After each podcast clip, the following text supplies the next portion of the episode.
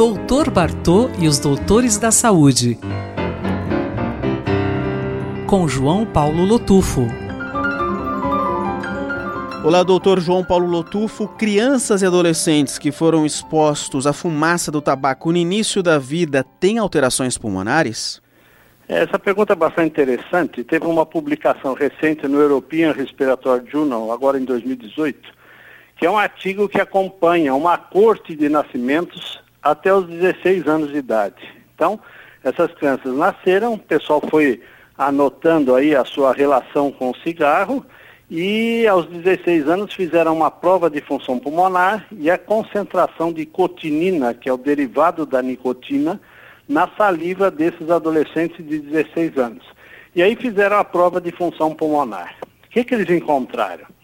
A exposição ao tabagismo materno durante a gestação foi associada à redução do volume expiratório forçado em um segundo.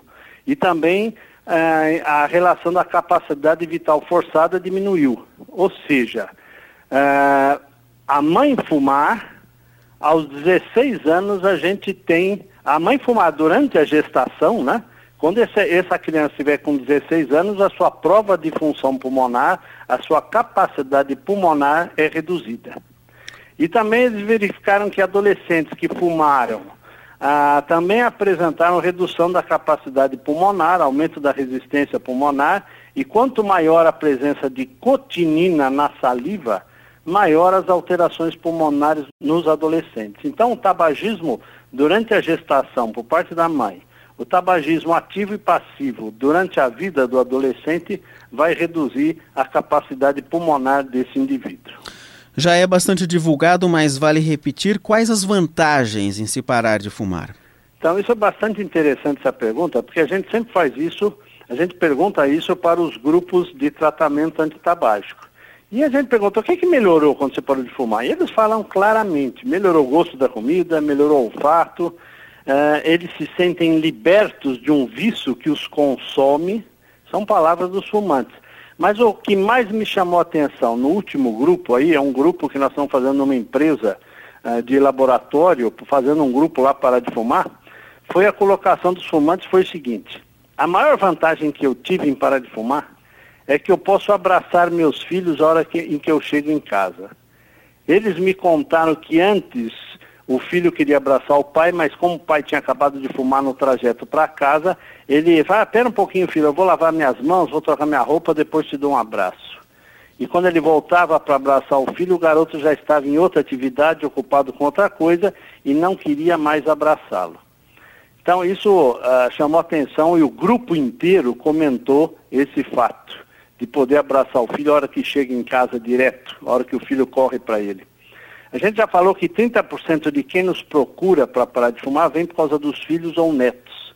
Quantas vezes já vimos filhos jogando cigarro dos pais na privada, e, mas eu nunca tinha ouvido esse fato aí que levou um fumante a se permitir abraçar o filho mais rápido e mais vezes.